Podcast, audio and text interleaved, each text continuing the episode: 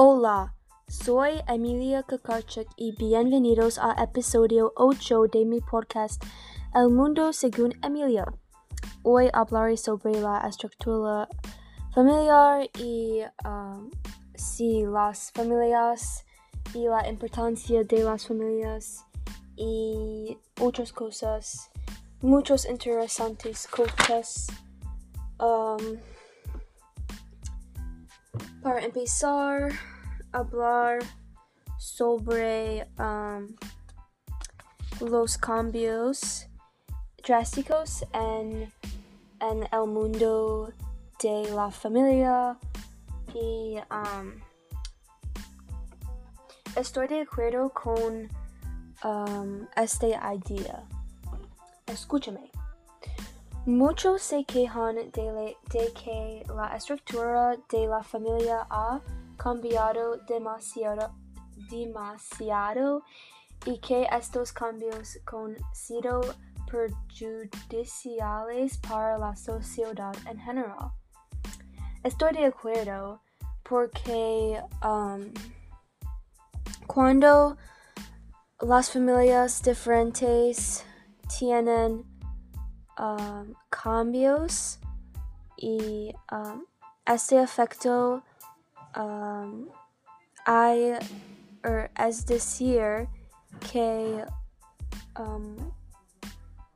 hay efecto negativo en las vidas de las personas en este, estas familias y um, creo que estos cambios han debilitado a la familia porque um, a veces las familias um, uh, um, tiene tensión uh, con uh, cada persona y no es decir no um, tienen las relaciones que uh, bueno. Y um, estos cambios uh, parte de la evol evolución natural de la sociedad uh, porque um, porque um, cambios es inevitable en el futuro? Es decir um, los cambios.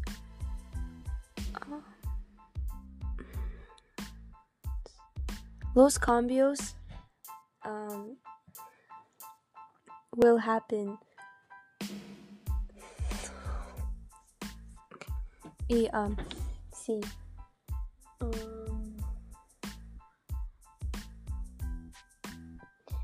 y um, en este aspecto Um, es importante que nos debemos preocupar por el impacto que estas nuevas familias van a tener en el futuro de la sociedad porque um, las generaciones en el futuro ver a las generaciones en el pasado. Y como resultado um, las generación en el futuro um, tengan los acciones, los acciones que um, similar de las acciones de la genera generación en, en el pasado.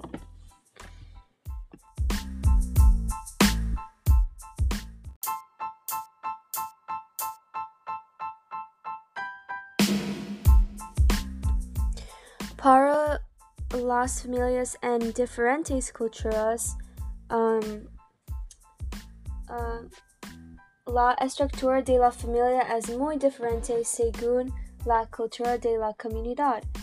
Por ejemplo, um, en la República Dominicana, um, estas culturas incluyen um, mucho amor y um, los celebraciones ciertos um, y ambos que los Estados Unidos uh, las familias en, el, en la República Dominicana ten, um, tiene um, los valores de amor de um,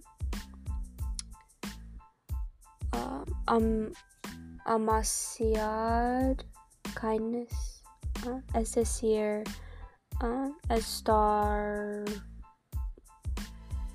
sí, nice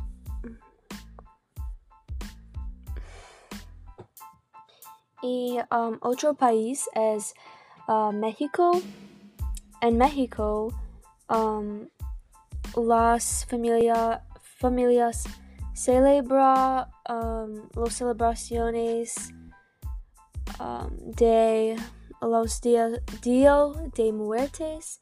Y esta celebración es um, una celebración para um, recuerda um, um, las personas que muerte y um, no es una celebración triste um, acerca de esto um, es una celebración que uh, tenga mucha um, mucha um, felicidad y sí um,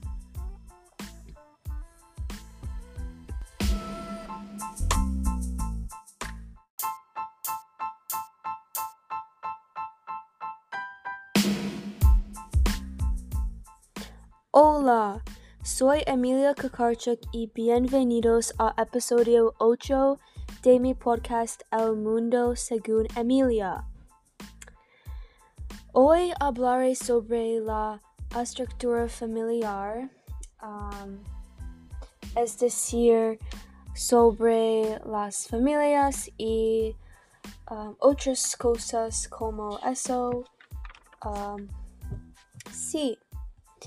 Y um, para empezar, um, hablaré sobre um, mi conocimiento de um, la estructura de la familia.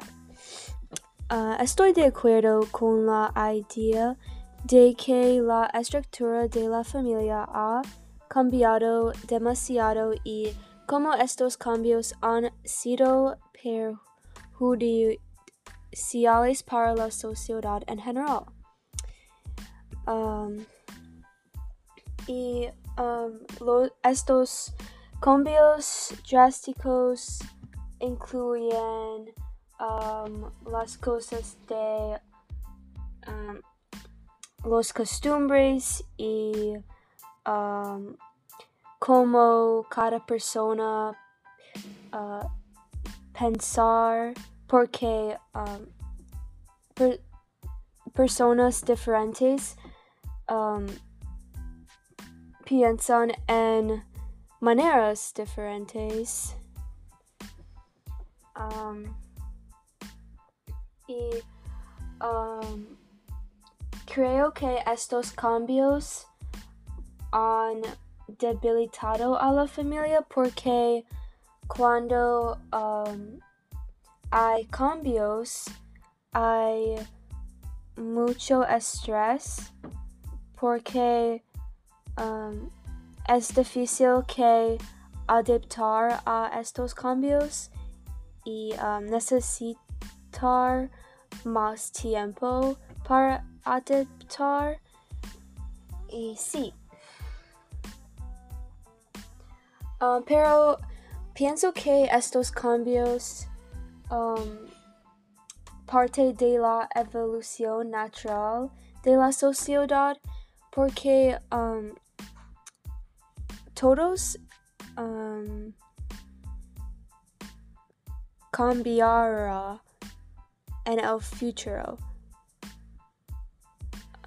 Sí, um, sí. Um, debemos preocupar por el impacto que estas nuevas familiar, familias van a tener en el futuro de la sociedad porque um, la generación um, las generaciones en el futuro um, ver a la generación en el pasado para los consejos y um, otros como